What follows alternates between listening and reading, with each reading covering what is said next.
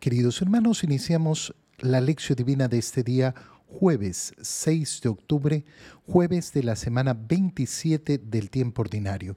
Por la señal de la Santa Cruz de nuestros enemigos, líbranos, Señor Dios nuestro, en el nombre del Padre y del Hijo y del Espíritu Santo. Amén. Señor mío y Dios mío, creo firmemente que estás aquí que me ves, que me oyes, te adoro con profunda reverencia, te pido perdón de mis pecados y gracias para hacer con fruto este tiempo de lección divina. Madre mía Inmaculada, San José, mi Padre y Señor, Ángel de mi guarda, interceded por mí. En este día, jueves, continuamos con la lectura de la carta de San Pablo a los Gálatas. Leemos el capítulo 3, versículos 1 al 5. Insensatos Gálatas, ¿quién los ha ofuscado para que no le hagan caso a la verdad, siendo así que les hemos presentado vivamente a Jesucristo clavado en la cruz? Solo quiero preguntarles una cosa. ¿Han recibido el Espíritu Santo por haber hecho lo que manda la ley de Moisés o por haber creído en el Evangelio? Tan insensatos son ustedes que habiendo comenzado movidos por el Espíritu, quieren terminar haciendo obras meramente humanas. ¿Han recibido en vano tantos favores? Espero que no. Vamos a ver. Cuando Dios les comunica el Espíritu Santo y obra prodigios en ustedes, lo hace porque ustedes han cumplido lo que manda la ley de Moisés o porque han creído en el Evangelio palabra de Dios. Al continuar entonces con la lectura de esta carta a los Gálatas, eh, San Pablo se pone sumamente duro con los Gálatas. ¿En cuanto a qué? A cuanto, eh, en cuanto al problema que está ocurriendo en la comunidad, se está predicando otro evangelio, como hemos leído desde el inicio. Y como ha dicho San Pablo, no es que exista otro evangelio, sino que hay personas que los están desviando del evangelio.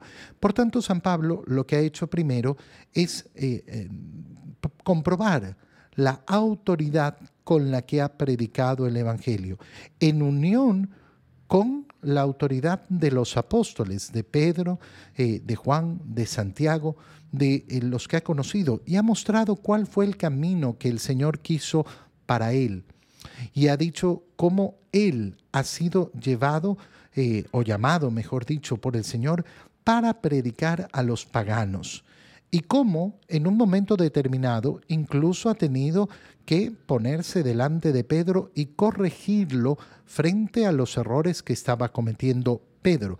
Todo esto para mostrar la autoridad de su predicación. Y en esa autoridad ahora les dice con fuerza a los Gálatas. ¿Quién los ha ofuscado para que no le hagan caso a la verdad? ¿Y cómo los llama? Insensatos. Es decir, que han perdido la sensatez. ¿Por qué? Porque se les ha presentado vivamente a Jesucristo clavado en la cruz. Esa es la predicación del Evangelio. La predicación del Evangelio consiste en anunciar la salvación, la salvación que nos ofrece Jesucristo, que es la única salvación, porque no existe otro mediador entre Dios y los hombres. ¿Quién puede restituirnos en nuestra condición pecadora? Solo aquel que bajó del cielo, solo aquel que se encarnó, murió en la cruz y resucitó. El anuncio del Evangelio es anuncio de salvación. Y esa salvación es eh, lógicamente lo que se les ha predicado. Y entonces Pablo pregunta una cosa muy clara. ¿Han recibido el Espíritu Santo por haber hecho lo que manda la ley de Moisés o por haber creído en el Evangelio? ¿Cuál es la polémica de fondo? Siempre hay que recordarla. El cumplimiento de las obras de la justicia según las normas judías, según ese modo de ser de las tradiciones de la cultura judía del pueblo judío, que estaban en relación, lógicamente, con su religión. ¿Por qué? Porque lo que conforma a la nación judía es su religión, es decir, su fe. Por tanto, no hay una separación entre lo cultural y lo religioso. Y está todo unido y todo mezclado. Y eso tenía que ser así en la historia de la salvación para conformar a ese pueblo del cual iba a salir la salvación para todas las naciones, como le fue anunciado a Abraham. Pero una vez que llega el Evangelio, es decir, una vez que llega la, eh, eh, la nueva, eh, la, nueva salvación, el Nuevo Testamento, entonces ya no, no hay necesidad de esa unión entre lo cultural y lo religioso.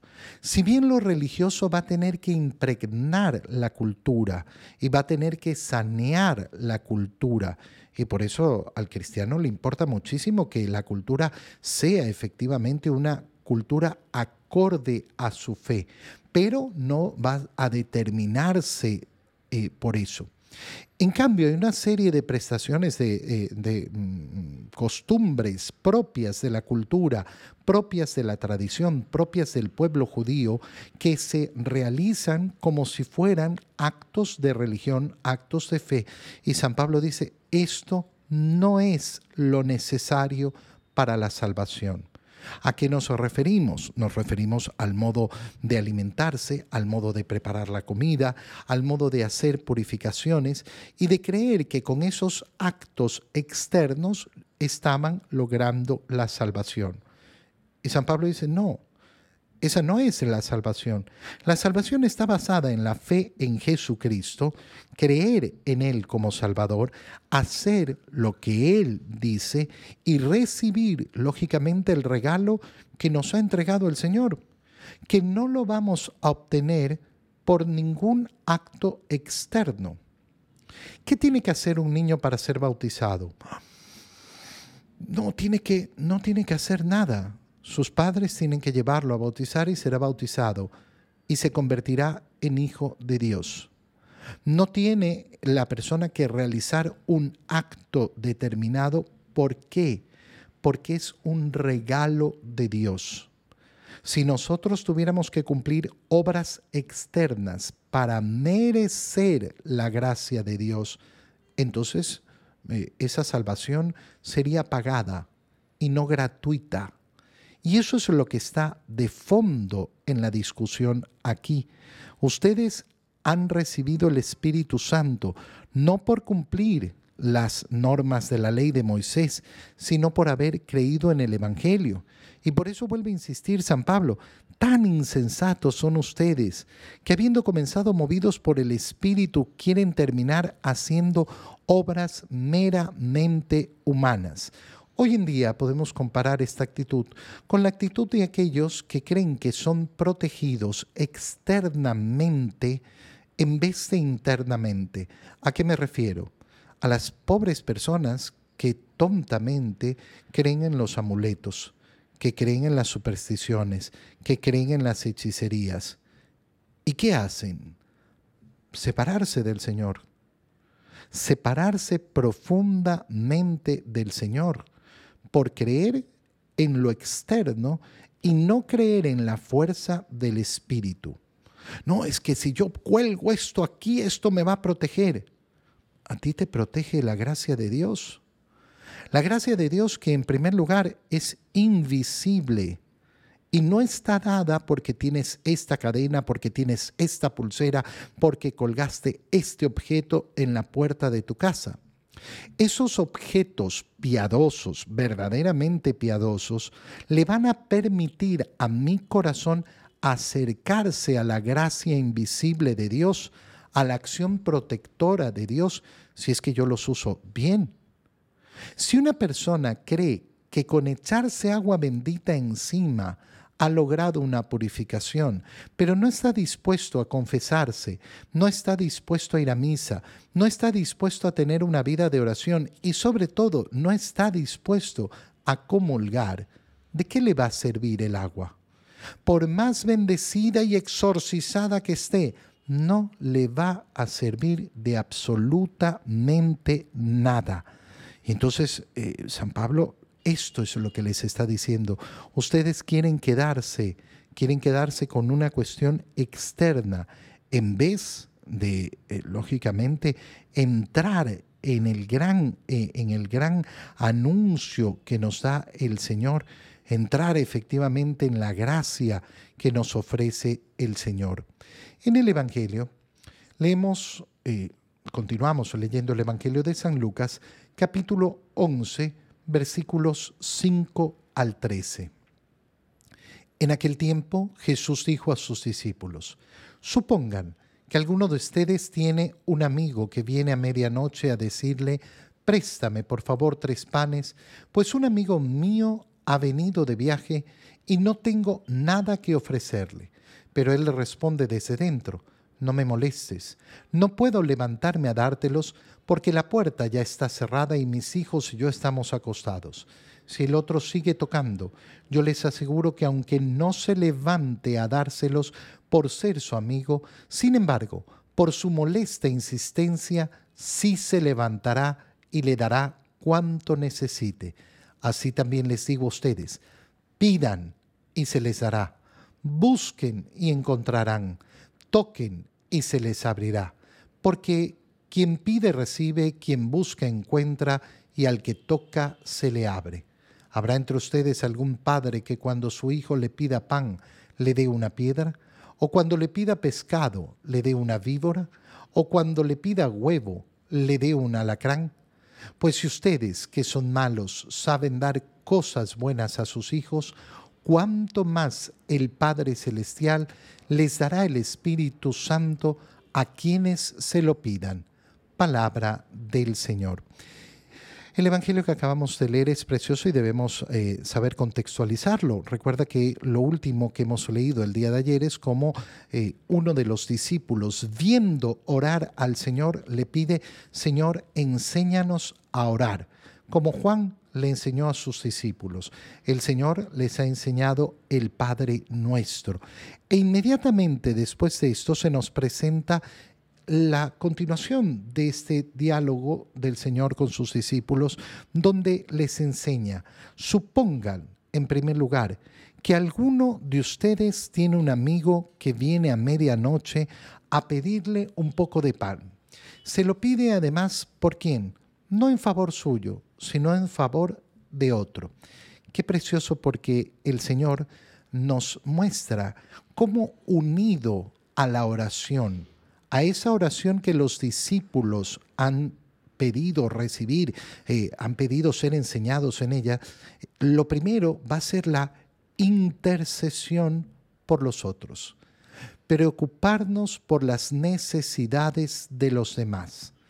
Qué hermoso es cuando en nuestra oración tiene ese principio.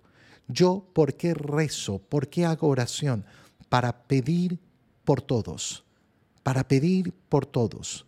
Pido por mí, sí, claro, pido por mí, pero el motor de mi oración es la intercesión por los demás. Qué hermoso es ser intercesor. Qué hermoso es saber que hemos sido llamados por el Señor para interceder por nuestros hermanos, interceder por ellos, pedir por ellos qué hermoso es verdaderamente. Y entonces, eh, eh, ¿qué es lo que nos presenta el Señor? Viene uno a medianoche, préstame por favor tres panes. Un amigo ha venido de viaje y no tengo nada que ofrecerle. ¿Qué le contesta el otro? No puedo. Ya estoy acostado. Mis hijos están acostados. ¿Por qué el tema de estar acostados? Muy sencillo, porque la casa hebrea, la casa judía, eh, eh, en la noche se transforma la habitación, la habitación común, en el lugar de descanso. Entonces se colocan los colchones o las eh, sábanas o lo que quiera usted para acostarse ahí. Es la transformación de un mismo espacio ese mismo espacio que sirve para estar unidos, ese mismo espacio que sirve para alimentarse, en la noche se transforma en la habitación. Abrir la puerta, por tanto, significa eh, incomodar a toda la familia, hacer que todos se muevan, que todos eh, se vean perturbados. Es decir, se trata de una condición molestosa. Y el Señor que nos está diciendo, sí, sí, incomoda, molesta, molesta.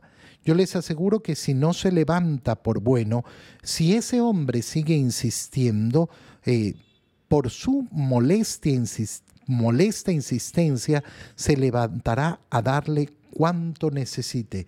Y así ustedes, pidan y se les hará, busquen y encontrarán, toquen y se les abrirá. Esta frase es tan importante mantenerla siempre en nuestra mente, siempre en nuestro corazón. Pidan y se les hará. ¿Cuántas veces pecamos por mudos? ¿Cuántas veces pecamos por mudos?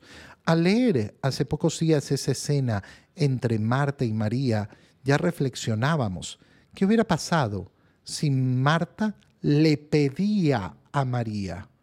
¿Cuántas veces las personas tienen una mala relación? ¿Por qué? Porque no piden lo que quieren. Están esperando que el otro adivine lo que necesita. No, es que debería darse cuenta. Pidan, dice el Señor. Pidan. ¿Y eso qué quiere decir? Que nosotros en nuestra oración también tenemos que actuar de esta manera. Pedir al Señor. No quiero molestar a Dios. Pero si el Señor te está diciendo que lo molestes, que le insistas, que lo levantes cuando esté dormido en la noche, que seas molestoso. ¿Por qué? Porque ese ser pedigüeño delante del Señor refleja nuestra fe, nuestra confianza, nuestra verdadera unión con el Señor. Pidan y se les hará. Busquen. ¿Por qué? Porque la búsqueda es importantísima todos los días. No tengo soluciones, busca, busca soluciones. No te quedes con la primera idea que te vino a la mente, no te quedes con la segunda idea, busca, busca soluciones. ¿Cuántas personas no encuentran solución a sus problemas porque no buscan solución a sus problemas? Te pongo un caso eh, típico. No, es que yo no puedo comulgar porque yo me casé y me divorcié y, después me volví a casar y no sé qué. Eh, bueno, busca la solución. Ay, no hay solución. Busca la solución. A mí me pasó una vez una persona que eh, vino, me dice esta situación y le digo, bueno, ¿y dónde está tu esposo? Ah, yo no lo veo hace 30 años. Búscalo. ¿Y qué resultó? Que había muerto hace 15 años atrás. Y la esposa no sabía que era viuda, entonces ya no tenía ningún problema para casarse. Ya no tenía ningún problema. Busca. Pero cuando yo cierro las puertas, yo mismo cierro las puertas, ay, es que a mí no me dejan hacer, ay, es que yo no puedo, ay, es que no. Pero no buscaste. Nunca buscaste verdaderamente una solución. Y al que busca una solución, el Señor le entrega una solución toquen y se les abrirá. Tocar, esa insistencia.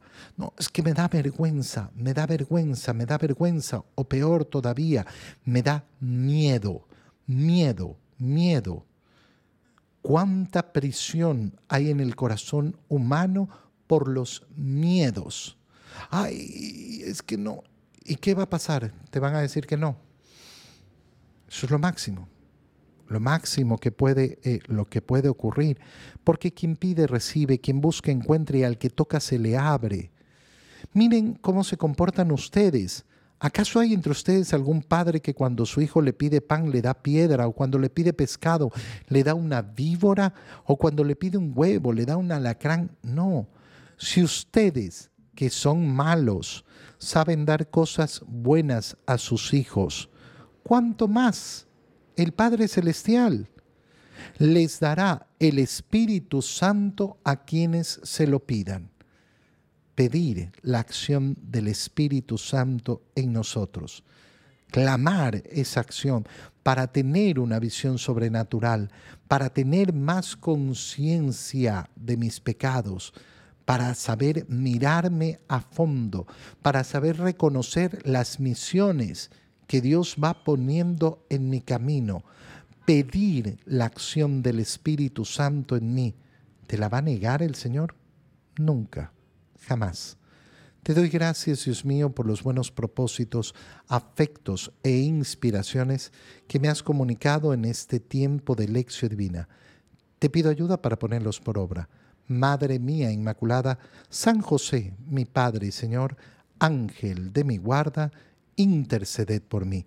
María, Madre de la Iglesia, ruega por nosotros. Queridos hermanos, que tengan todos un muy feliz día.